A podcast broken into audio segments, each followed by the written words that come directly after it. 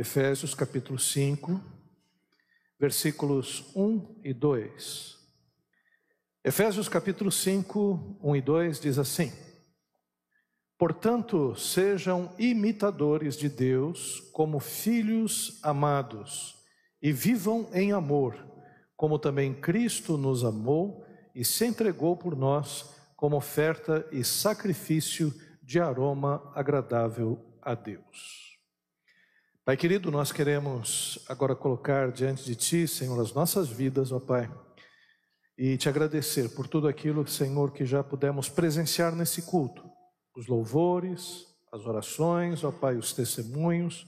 Queremos te agradecer, ó Pai, pelos encontros com os nossos irmãos. Te agradecer, ó Pai, por estarmos aqui, Senhor, nessa noite. E agora, Pai, pedimos que o Teu Espírito Santo, que habita em nosso coração, comunique a Tua verdade a todos nós. É em nome de Jesus que nós oramos. Amém. Queridos irmãos e irmãs, cerca de 2 bilhões de pessoas no mundo estão em países nominalmente cristãos. A gente está indo para 8 bilhões de pessoas né, no mundo, e cerca de 2 bilhões são pessoas cristãs. Existem milhares de denominações e igrejas com seus usos e costumes, modismo, modismos e liturgias. Então, nós temos a Igreja Católica Romana, a Igreja Ortodoxa Grega, as igrejas de tradição síria, cópita, eh, as igrejas protestantes, luteranas, anglicanas, reformadas, presbiterianas, batistas, metodistas, as pentecostais. Né, aqui no Brasil, por exemplo, a Assembleia de Deus, Cristã do Brasil, as, as, pentecostais, as pentecostais de segunda geração, como, por exemplo, Brasil para Cristo, a Quadrangular, a de terceira geração, as neopentecostais, Universal, Internacional, da Graça, e daqui a pouco a gente vai ter outras denominações, porque nós sabemos que o que acontece entre o cristianismo é uma proliferação também de igrejas. E nesse universo cristão, religioso, é muito fácil perder a essência do evangelho e substituí-lo por práticas mecânicas e superficiais. O que, que eu estou dizendo? É que à medida em que um país vai se cristianizando, é, não evangelizando, mas se cristianizando, é, existe uma, uma tentação de a gente acomodar o cristianismo às nossas, às nossas, é, à nossa cosmovisão e à nossa cultura. Quero dizer com isso né, que muitas vezes a gente se torna um cristão nominal. Vamos à igreja porque o pai vai, porque a mãe vai, porque fomos acostumados a ir na missa ou na escola bíblica dominical. Ah, aqui no Brasil, predominantemente, nós temos ainda a Igreja Católica com um grande número de membros e as igrejas protestantes, evangélicas também crescendo. Nos Estados Unidos, por exemplo, é o contrário, nós temos uma grande igreja evangélica e também temos grupos católicos em menor número. Mas o fato que acontece, tanto nos Estados Unidos com os evangélicos, como aqui e católicos, como aqui também no Brasil com evangélicos e católicos, é a tendência de a gente perder a essência do evangelho, de a gente ir aos templos por costume, por tradição, e não propriamente por convicção.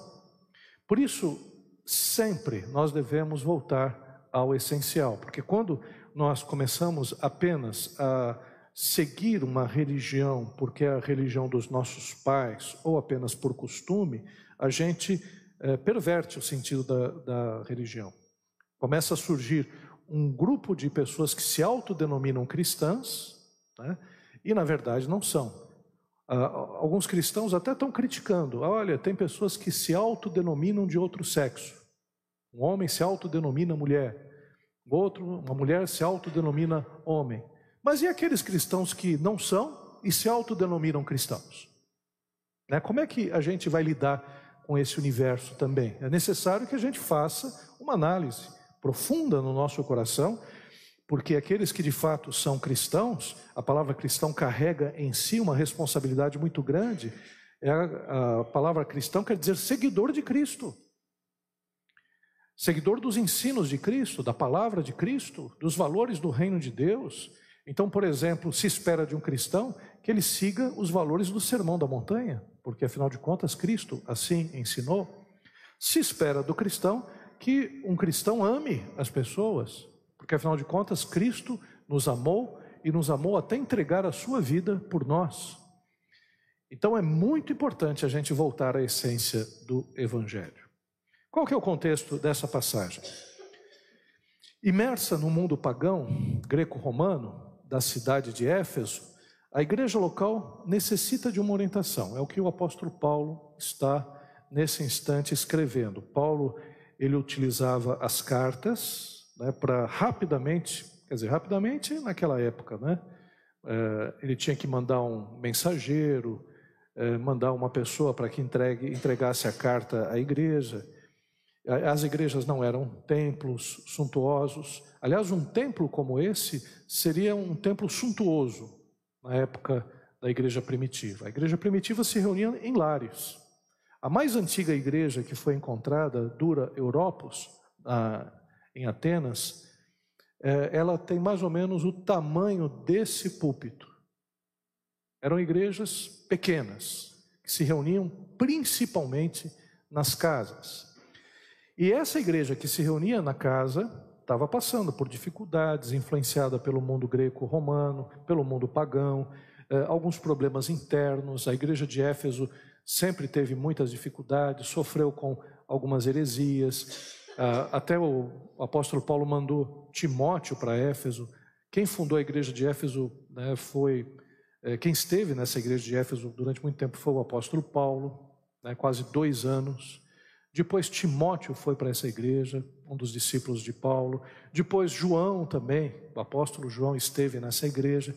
Então era uma igreja que teve a presença de irmãos, de pessoas importantes e de que conheciam muito bem a palavra. Mas era uma igreja que estava passando por muitas dificuldades, porque não é fácil e nem rápido mudar uma cosmovisão, uma visão de mundo de uma sociedade. Era uma sociedade pagã. No Império Romano, por exemplo, a família não era valorizada como é hoje. Né? A família romana, por exemplo, o homem tinha a sua esposa, para que pudesse ter filhos, homens. Uma vez que a mulher teve filhos homens, três, tinha que ter três, ela geralmente cansava e era devolvida para o pai, ou ia para o templo de Vesta, né, porque a mulher era apenas um útero, servia apenas para ter herdeiros. E herdeiros homens, porque se, não tivesse, se tivesse herdeiros mulheres, tinha que pagar mais impostos para Roma.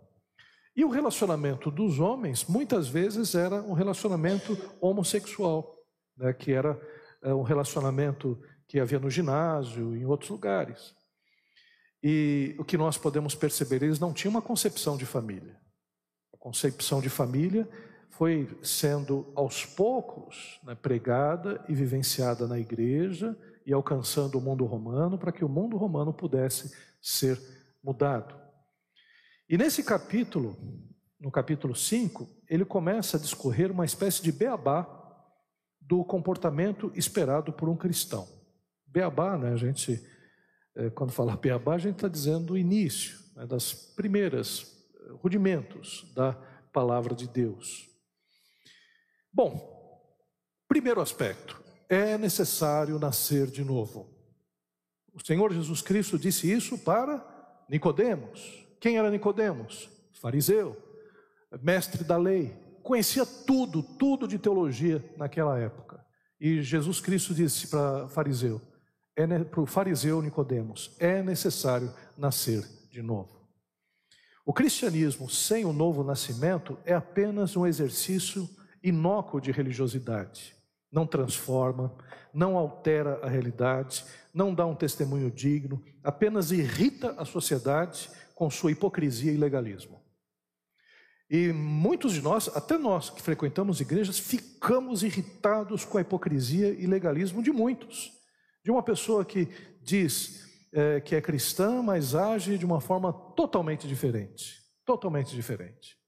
Isso nós vemos em alguns uh, lugares, algumas igrejas, na sociedade em geral, no meio artístico, no meio político, de várias pessoas que se autodenominam cristãos, mas negam os princípios bíblicos. Não vivem segundo os valores de Cristo Jesus. E por causa disso, esse cristianismo acaba fazendo com que a sociedade se afaste, porque ninguém suporta um legalista, ninguém suporta um hipócrita. Hipócrita é aquele que diz uma coisa e faz outra. Aquele que é, diz para o seu filho: Filho, você tem que escovar os dentes, e ele mesmo não escova. Isso é um sinal de hipocrisia e incoerência. Né? É, para o pai poder levar o filho para escovar o dente, tem que ir lá, ó, filho, vou escovar o dente, vem junto, ó, é assim, né? desse jeito, tal, né? e por aí afora. É o pai, por exemplo, que diz: Olha, meu filho, você tem que respeitar as mulheres, mas ele mesmo não respeita a esposa, é, xinga a esposa, maltrata a esposa. É, é aquele sujeito que, por exemplo, quer dar lição de moral para os filhos e a sua vida é uma vida imoral. Esse é o hipócrita, que ele se traveste muitas vezes de cristão, defensor do evangelho, mas na verdade a sua própria ação, a sua própria vida nega né, esses compromissos com o Evangelho. E o resultado é pior possível. É o pior possível, porque a sociedade vai se afastando do Evangelho. Porque quem não é cristão diz: Eu não quero esse negócio, não. Estou cansado de legalismo, estou cansado de religiosidade, isso não é para mim, não. Eu não vou fingir uma coisa que eu não sou, porque aquele lá está fingindo uma coisa que não é. Aquele pastor ali está dizendo que é servo de Deus, é, na igreja ele é isso, mas em casa ele é outra coisa. Aquele diácono que chega, recebe todo mundo muito bem na igreja, em casa, né, é, ele vive brigando com a sua esposa. Eu me lembro claramente um dia que morava em Diadema, e não podia ser no aeroporto também, Jabaquara. Não estou falando mal de Diadema, não, tá bom? Pessoal que mora em Diadema, fique tranquilo. Mas eu morava em Diadema e tinha uma, duas vizinhas de frente. Uma era macumbeira. Ela chegava, ouvia o sambão dela alto, né, bebia, fazia o churrasco na laje, né, o, estereótipo completo. E o outro, uma crente, pentecostal, cabelo comprido, saia, e ouvia o rádio, no, os programas religiosos, no último volume. Bom, isso não ia prestar, porque uma ouvia música evangélica de um lado, o outro ouvia pagodinho, o Zeca Pagodinho. Outro via né, Aline Barros e outro ouvia, né, é, sei lá, né, um, um esse mesmo. esse mesmo. Então eh, começava a haver essa disputa entre os dois. Aí houve um dia que eles chegaram às vias de fato. Né? Começaram a xingar, sua macumbeira, não sei o que, filha das trevas. E a outra sua crente, sem vergonha, você não é crente nada. E as duas saíram na rua, pedaço de pau, as duas se pegaram na rua. Né? E aí a gente pode perguntar, né? é esse o cristianismo que nós queremos passar para as pessoas? É esse tipo de testemunho que nós desejamos que as pessoas vejam Cristo em nós? Porque para viver o Evangelho precisa haver um novo nascimento, porque se você começar a pregar o Evangelho sem ser nascido de novo, você vai só pregar isso: legalismo e religiosidade. Em casa, todos te conhecem. Né? Em casa, minha esposa que conhece o Maurício, não conhece o pastor Maurício, conhece o Maurício. Na tua casa é a mesma coisa, são os teus filhos, né, o ambiente, os teus vizinhos que sabem, na verdade, quem você é. Então é necessário nascer de novo. Mas, pastor, o que é nascer de novo? Nascer de novo é quando você entrega a sua vida a Jesus Cristo como Senhor e Salvador quando você se arrepende dos seus pecados, você entende que precisa de um Salvador pessoal, você entende que pelo seu próprio esforço você é, vai para o inferno, né? você precisa de uma mudança, de uma transformação. E quando você entrega a sua vida para Jesus, de fato, se arrependendo dos seus pecados, tendo fé que Jesus Cristo é o nosso Senhor e Salvador, algo acontece na sua vida. Algo que é sobrenatural. O Espírito Santo passa a habitar no seu coração. Você passa a ser uma nova pessoa. Né? Cristo começa a trabalhar no seu coração através do Espírito Santo. E não que você seja perfeito, porque nem, nenhum de nós é. Não que a gente tenha um grau de espiritualidade né, que seja é, muito maior do que todos. Não, na verdade, começa a operar em nós uma ação do Espírito Santo, um processo de santificação que a gente começa a perceber os nossos erros, começa a mudar o nosso caráter começa a mudar a nossa vida. Porque, da mesma forma que nós conhecemos cristãos que na verdade não são, nós também conhecemos cristãos que dão bom testemunho. Às vezes a gente não lembra deles, a gente só lembra do efeito negativo, que é o efeito da publicidade. Né? Dizem que quando você está insatisfeito com uma coisa, você fala para sete pessoas. Mas quando você está satisfeito, você fala para umas três, duas. Né? Parece que o mal é mais chama mais atenção e chama mais atenção porque nós somos carnais, nós, seres humanos. Então, numa novela, você não vai ver um casal direitinho, o pai fazendo devocional com os filhos, né? tomando café direitinho, né? indo trabalhar, ganhando o seu dinheiro, sendo honesto nos seus negócios, o filho estudando, tirando notas altas na escola, a menina também, né, o jovem casando direitinho. Né? Você não vai ver isso né, na novela. Você vai ver o que na novela? Adultério, traição, morte, assassinato, né, crime. É, quanto mais terrível for o crime, mais vai chamar a atenção da gente. Né? Filme terror é, é, um pouco isso também. Não? Né? filme de terror, quanto mais sangue né, aparece, mais você fica ali nervoso querendo assistir o um negócio. Né? Então, é, o que a gente pode perceber? É, a gente precisa né, de uma mudança do caráter, e essa mudança do caráter só se dá quando há um novo nascimento. Essa é a realidade. E esse novo nascimento, ele é, não é uma coisa apenas interior, é interior, mas transborda. Ele vaza, extravasa.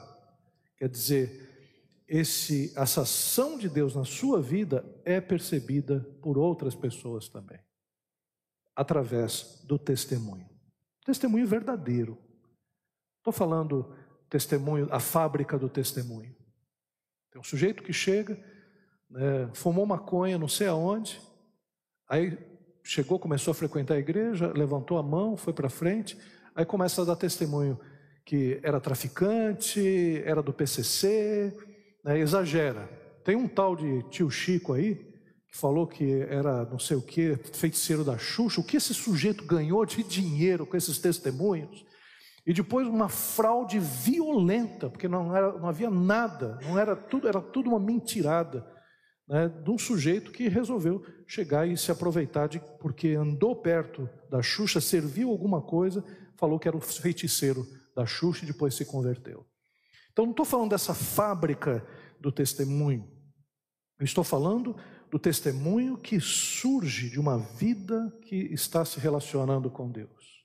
Uma pessoa que é parecida, que tem os mesmos valores de Deus, faz com que eh, as pessoas percebam e sejam abençoadas pelos valores de Deus. Mas vamos lá, é necessário então aprender com o Pai portanto, sejam imitadores de Deus.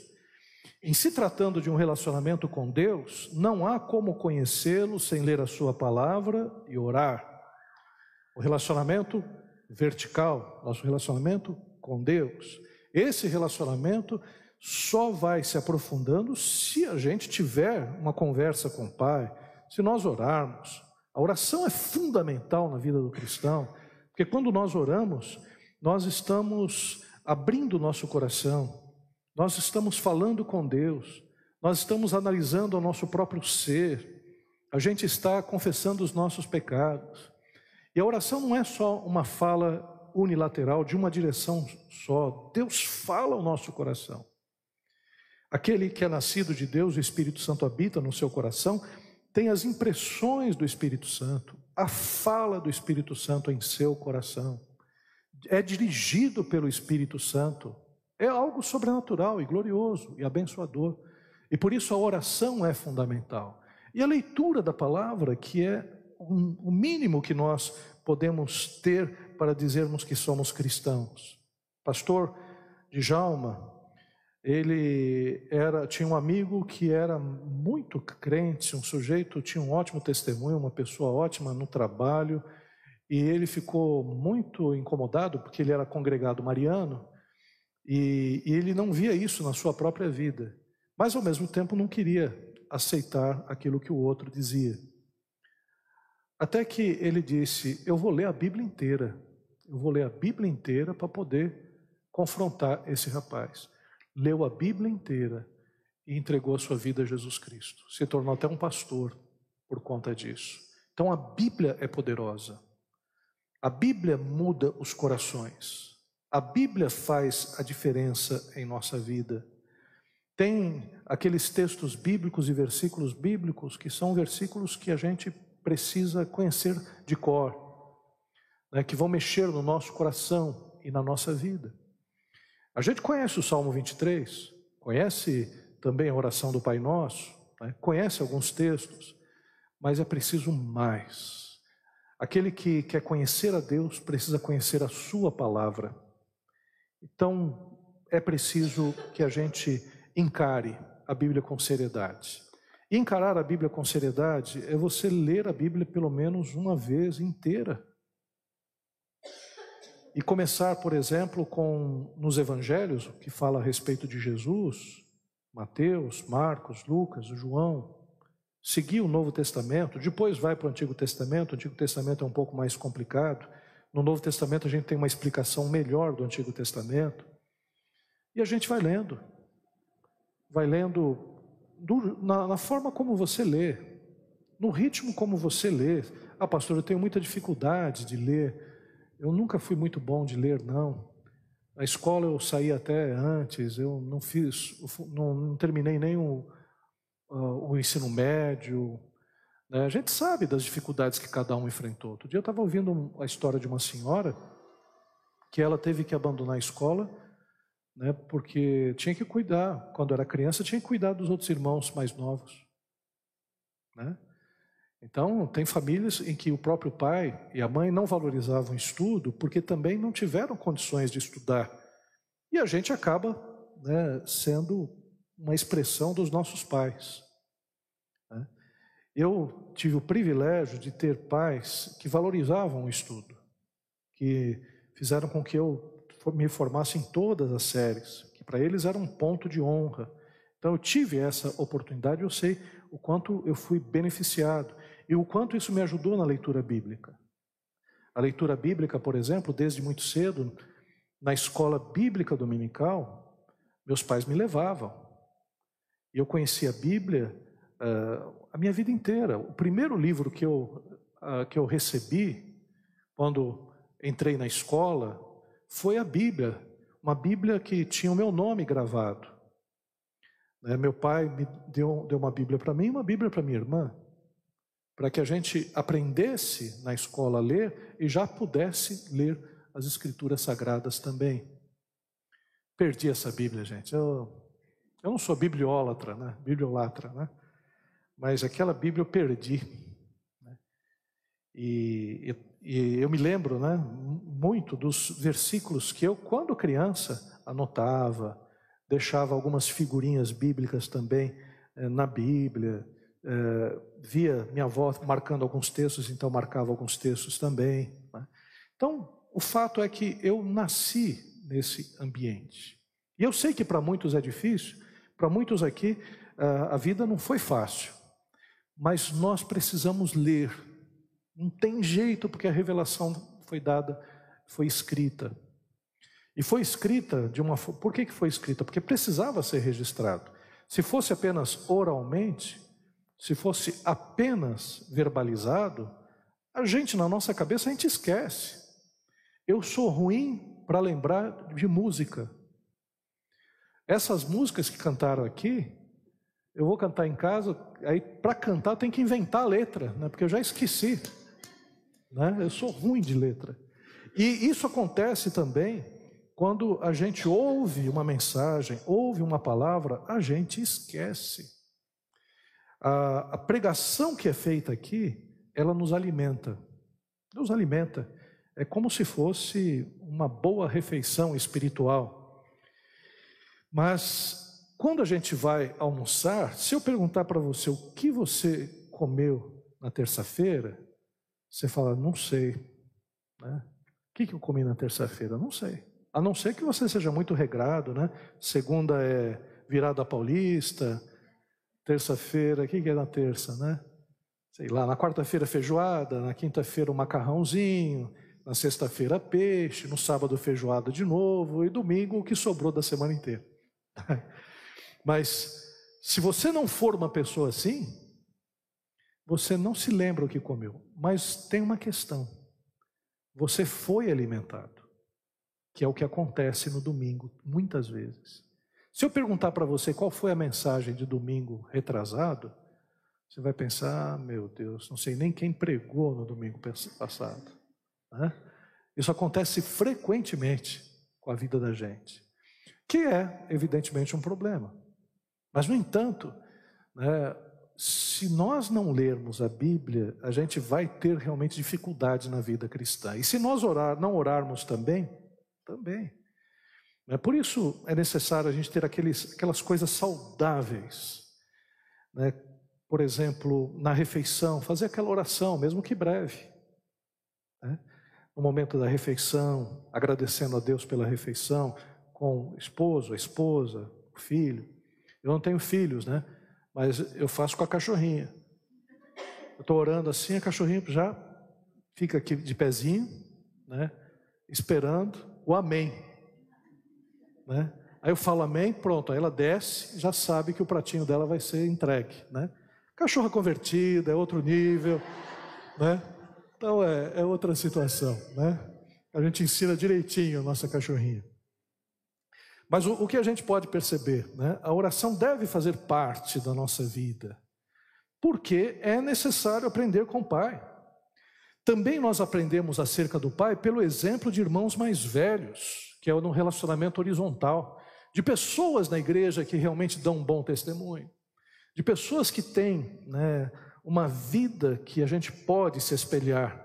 Nem todos tiveram uma família funcional, Alguns vieram de famílias disfuncionais, o pai não foi um bom exemplo, a mãe também, e a gente fica sem referências muitas vezes. A igreja é o lugar em que está todo mundo se consertando. A igreja é um hospital. Não tem ninguém perfeito aqui, não. Todo mundo tem um ponto em que uh, é fraco mesmo, todo mundo tem problemas uh, de relacionamentos, uh, culpas, medos, temores, temperamentos complicados, todos nós somos assim. Eu tenho que lutar contra as tendências ruins do meu temperamento, você também tem que ter. E quando a gente está nesse relacionamento horizontal, a gente vê como é que as pessoas vencem essas dificuldades e essas lutas.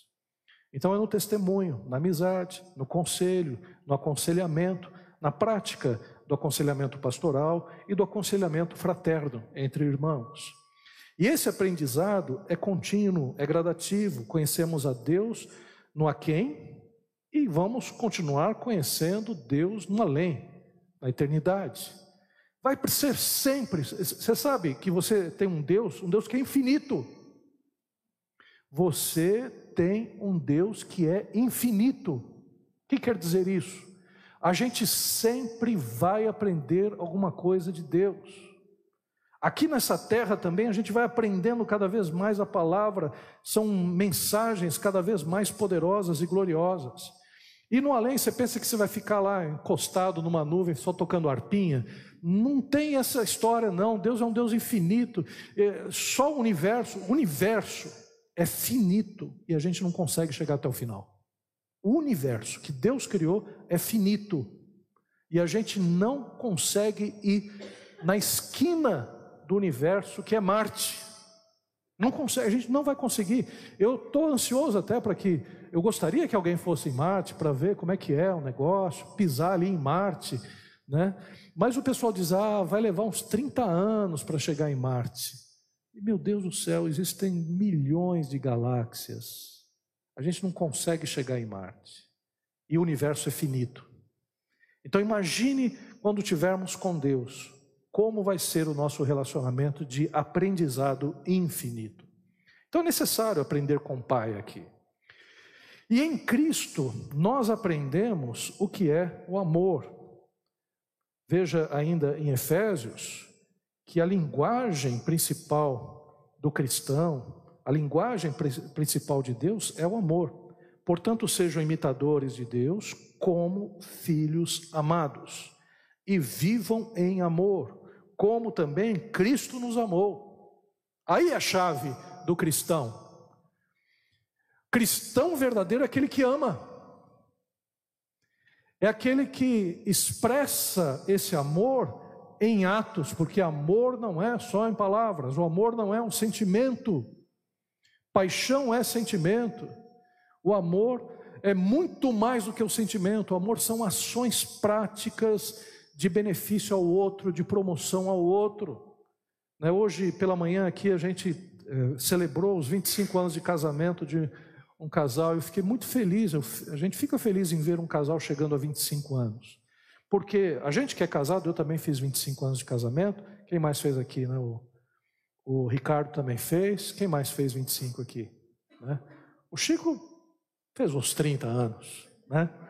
40 anos já? Quem mais aqui? Quem tem mais tempo de casado aqui? Dole uma, dole duas. Quantos, quantos anos? 27. 30 anos. Quem mais lá? Rose? 35 anos. Quem?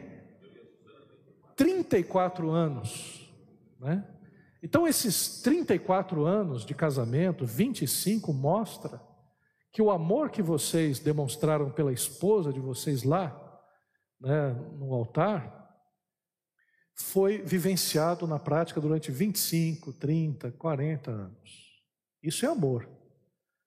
É amor porque você suportou, venceu as discussões, venceu as lutas, né? teve que ceder, porque é impossível um casamento chegar longe se a gente não ceder. Né? Então, aquela esposa toda certinha, ali perfeccionista, tem pano de prato já com bordado segunda, terça, quarta, quinta, né? casa-se com um sujeito bagunceiro, né? que não arruma direito né? o, seu, eh, o seu quarto, a sua casa ali, para dar certo, os dois vão ter que ceder. Esse bagunceiro vai ter que ser mais arrumadinho, né? e essa perfeccionista vai ter que suportar os panos de prato fora do lugar. Não vai ter jeito. Não vai ter jeito. Isso é um sinal de amor. Por que, que se faz isso? Porque se ama. Então, porque se ama, então você se doa, cede um monte de aspectos da sua vida em prol então, a linguagem do cristão, os cristãos verdadeiros, são capazes de definir com precisão o sentido do amor. Porque quem não tem o amor de Deus, confunde esse amor. Tanto é que no mundo é uma bagunça a palavra amor. Alguns acreditam que o amor é paixão, né? então que o amor seja eterno enquanto dure. Não, isso é paixão. Isso é paixão. Ah, o amor é fogo que arde. Né? Não, não, peraí, isso é Camões, tem até uma música que confunde termos da Bíblia, de 1 Coríntios 13, com a poesia de Camões. Né? Não, isso é Camões. Camões está falando do amor romântico, está falando, na verdade, de paixão. O amor cristão é aquele que você entrega a sua vida para o outro. Por isso que a Bíblia diz, para quando você se casar, você precisa se casar com uma pessoa que tem a mesma fé que você. Ah, mas pastor, isso é um legalismo terrível, tal. Gostei de um ateu, um ateu é bonzinho, tal, né? Ah, gostei de uma pessoa que é muçulmana, tal. Então, não tem problema a gente se relacionar com pessoas, conversar com pessoas de fé diferente e tudo mais, mas se você tiver a oportunidade de escolher, porque muitos já são casados, escolha uma pessoa que saiba o que é amor. Porque, por exemplo, o cristão que sabe que o conceito de amor é dar, é se doar, casa com uma pessoa que o conceito de amor dele é receber. Então a pessoa, ao invés de retribuir esse amor, se doando também, só vai sugando, sugando, sugando, sugando, e esse cristão né, acaba ficando cada vez mais frustrado no seu relacionamento, porque casou-se com uma pessoa que é egoísta, uma pessoa que não tem o valor do amor, o verdadeiro amor no seu coração. Então escolha muito bem, escolha muito bem com quem você vai se unir, porque afinal de contas a vida não é fácil. E para demonstrar amor, é muito importante que a gente possa também se casar com uma pessoa que entende a linguagem do amor. Nós somos chamados para um amor prático, vivenciado em todas as nossas relações, muito diferente das conceituações atuais de amor em nossa sociedade. Nossa sociedade, segundo o Bauman, vive o amor líquido. O amor líquido é aquele amor que não se concretiza, é, não é um amor sólido. Então a pessoa ela sai de relações rapidamente. Vai numa relação, numa outra, numa outra, porque para a pessoa hoje o mais importante é a liberdade, não é o amor. Então eu amo enquanto a pessoa me dá liberdade. O dia que ela chegar e começar a cobrar algumas coisas e eu me cansar, eu vou cair fora desse relacionamento. É o chamado amor líquido. O amor líquido tem uma visão econômica. Né? Quem conhece um pouco de, de administração, tal, de economia um pouco, sabe que você tem o seu salário, você recebe então o salário, é a receita, e você tem as despesas. Então, quando você vai fazer né, a conta de receita menos despesa, você tem uma sobra. Essa sobra é o lucro líquido.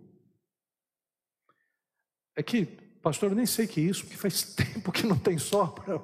Eu estou no cheque especial faz tempo, cartão de crédito, Casas Bahia, tudo mais. Mas não é isso que eu estou falando. Mas as pessoas veem as outras no plano de vista, no plano, no plano de, num, num, num ponto de vista econômico. Então, vou me casar.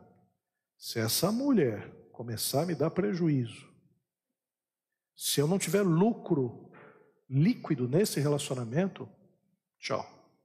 Eu vou partir para outro.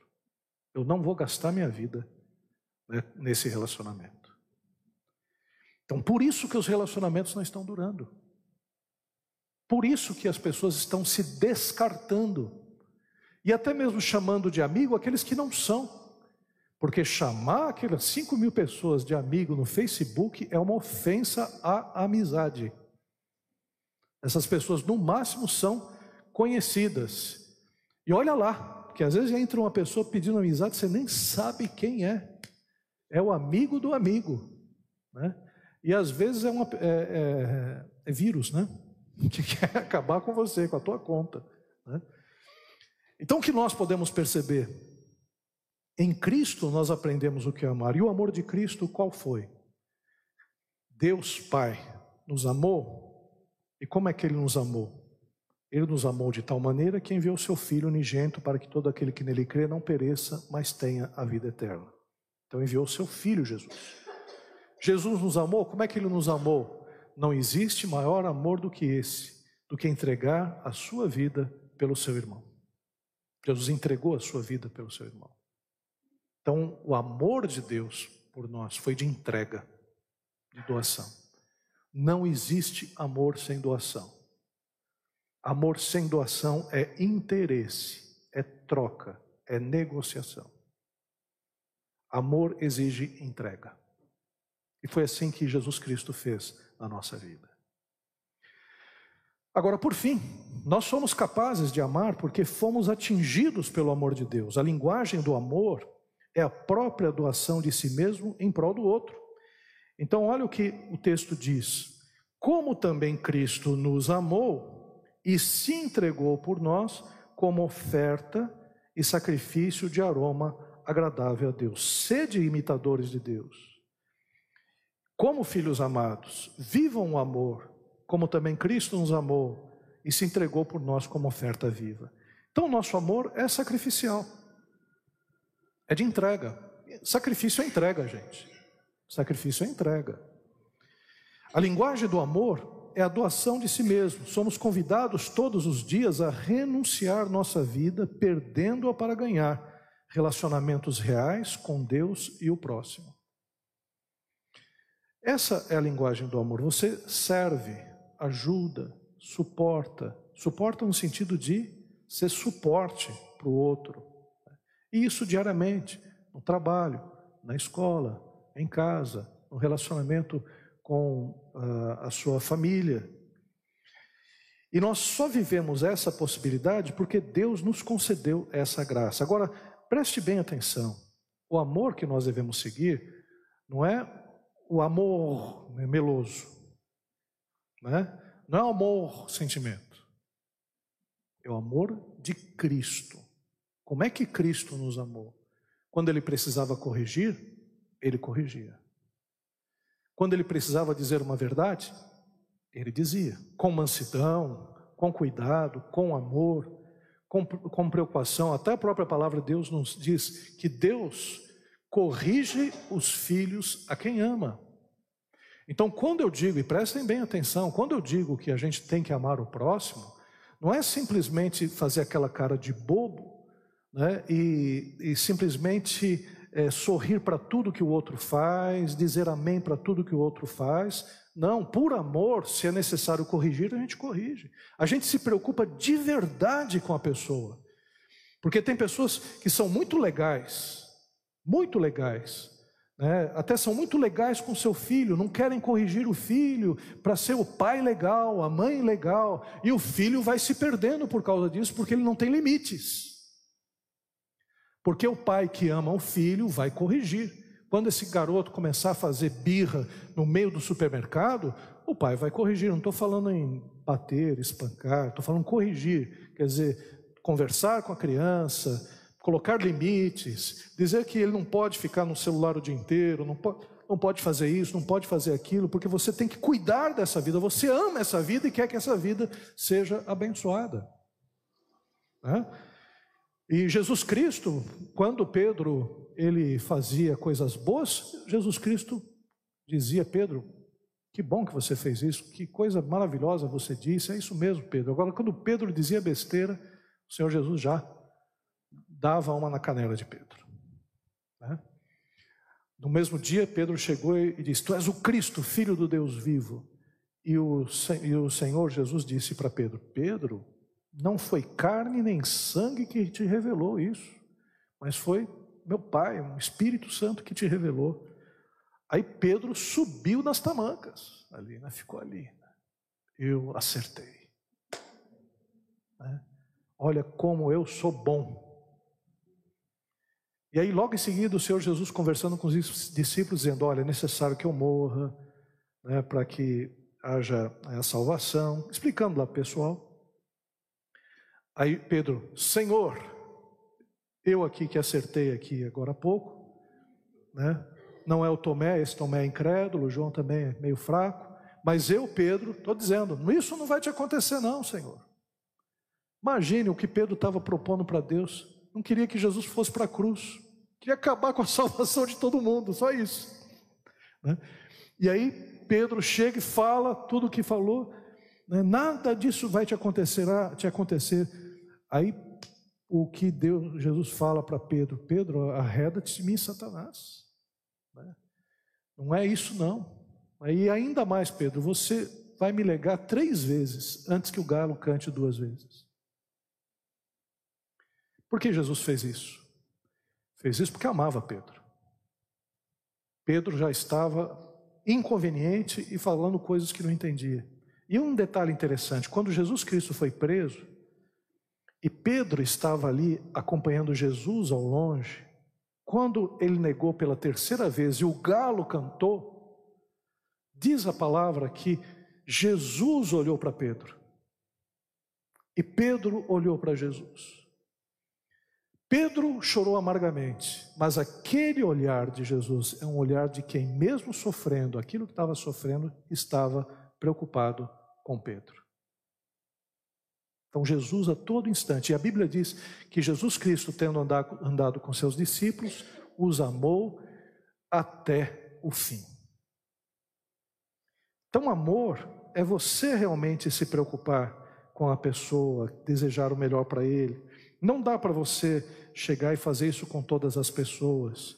Dá para você ter um grupo de pessoas em que você dedica a sua vida. O outro grupo de pessoas você trata com respeito, com cuidado. Né? Então, uma pessoa que você encontra no metrô, você trate com respeito aquela pessoa. É, é, não, não seja uma pessoa inconveniente. Que a gente, às vezes, trata morador de rua como se fosse um qualquer. A pessoa vem do seu lado, você, você se assusta, primeiro você se assusta porque a gente né, vê a pessoa às vezes está suja, maltrapilha, e a gente se assusta. Esse primeiro aspecto, às vezes, não dá para evitar. Mas depois, a pessoa veio conversar com você, veio pedir, não está demonstrando nenhum perigo, porque também até isso a gente tem que, tem que ter inteligência para perceber. Você tem que chegar e tratar a pessoa dignamente. Olha, não tenho dinheiro agora, né? que Deus te abençoe. Né? A pessoa pode xingar, pode fazer um monte de coisa, mas você trata com respeito toda e qualquer pessoa, porque toda e qualquer pessoa é imagem e semelhança de Deus.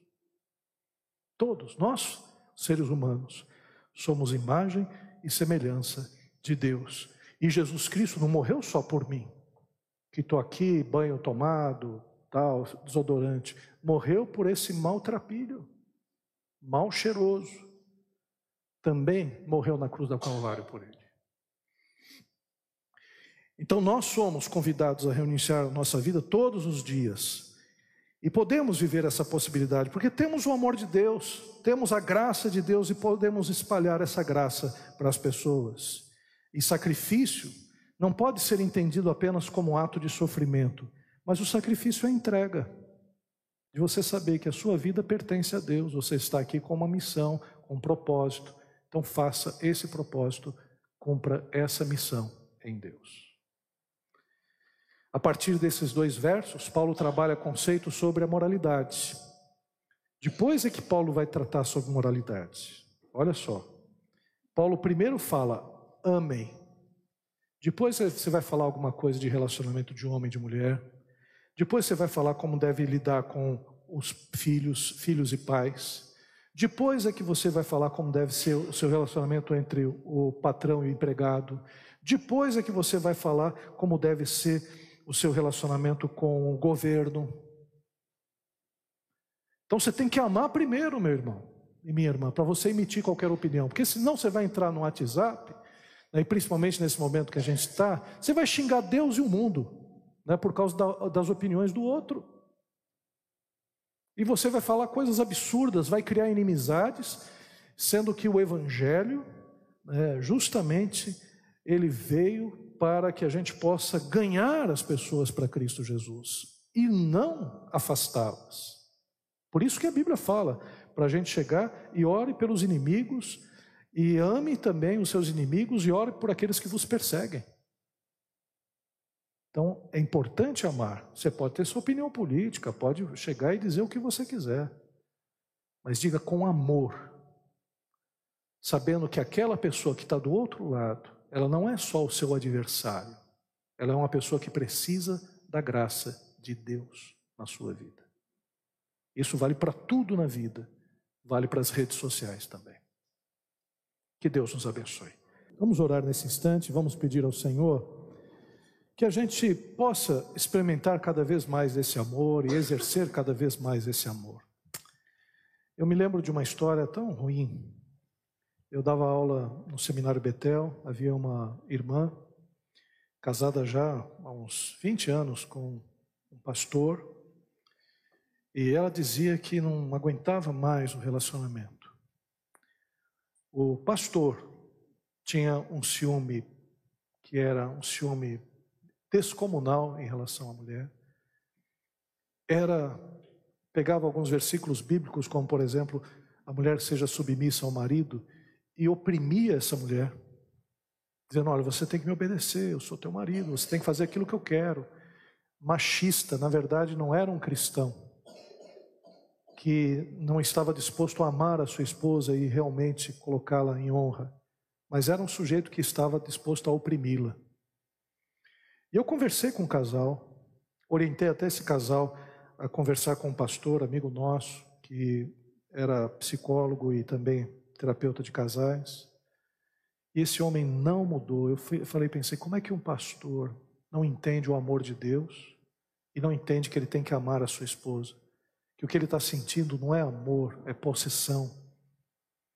E não deu outra, aquele relacionamento ele acabou. Acabou para vergonha da igreja, né, para todos os membros que estavam ali, que dependiam daquele casal, que ele, afinal de contas, ele era o pastor, se apresentava como um homem de Deus, mas oprimia sua esposa. E a gente percebe isso em vários relacionamentos também. Mas, irmãos, a gente não precisa ter essa vida. Sede meus imitadores, quer dizer, vamos imitar o amor de Deus, que ama seu esposo, ama sua esposa, ama o seu filho, né, entende, corrige, né, age não trazendo a ira para os seus filhos. Por isso que o apóstolo Paulo depois leia Efésios capítulo 5, você vai ver o conselho que ele dá para, para os homens e para as mulheres, para os pais e para os filhos, para os patrões e para os empregados. Então é muito importante que a gente entenda essa linguagem do amor. Pai querido, aqui nós estamos, Senhor.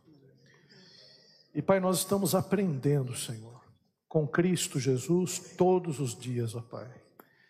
E Pai amado, primeiramente, Pai, nós queremos pedir perdão, Senhor, por todas as vezes em que o nosso ego, a nossa vontade feriu, Senhor, alguém.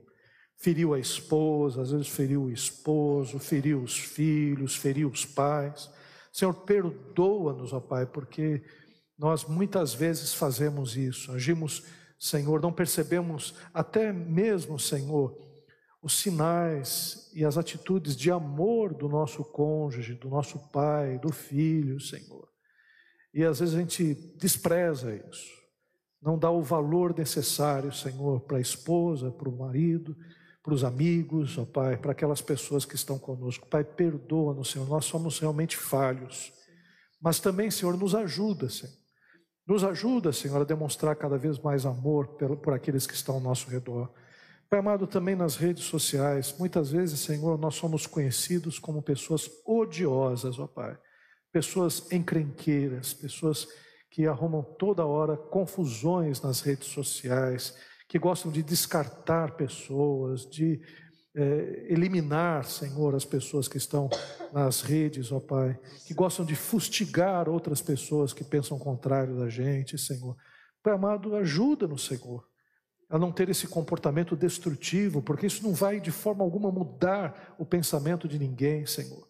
Nós sabemos, Senhor, que não foi pela lei, Senhor, olho por olho e dente por dente, que as coisas mudaram no Antigo Testamento mas foi pelo amor de Cristo Jesus que se entregou na cruz do Calvário que trouxe transformação na vida das pessoas.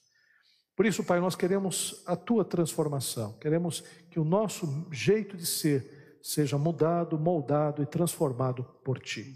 Faz isso na minha vida, faz isso na vida dos meus irmãos, ó Pai. Que nós nos ajudemos uns aos outros nesse processo também, Senhor, para louvor da tua glória. É o que nós pedimos, é o que nós oramos em nome de Jesus. Que a graça do nosso Senhor Jesus, o amor de Deus, o nosso Pai, e as santas consolações do Espírito Santo sejam com todos nós e com todo o povo de Deus, agora e sempre. Amém. Deus abençoe. Glória a Deus.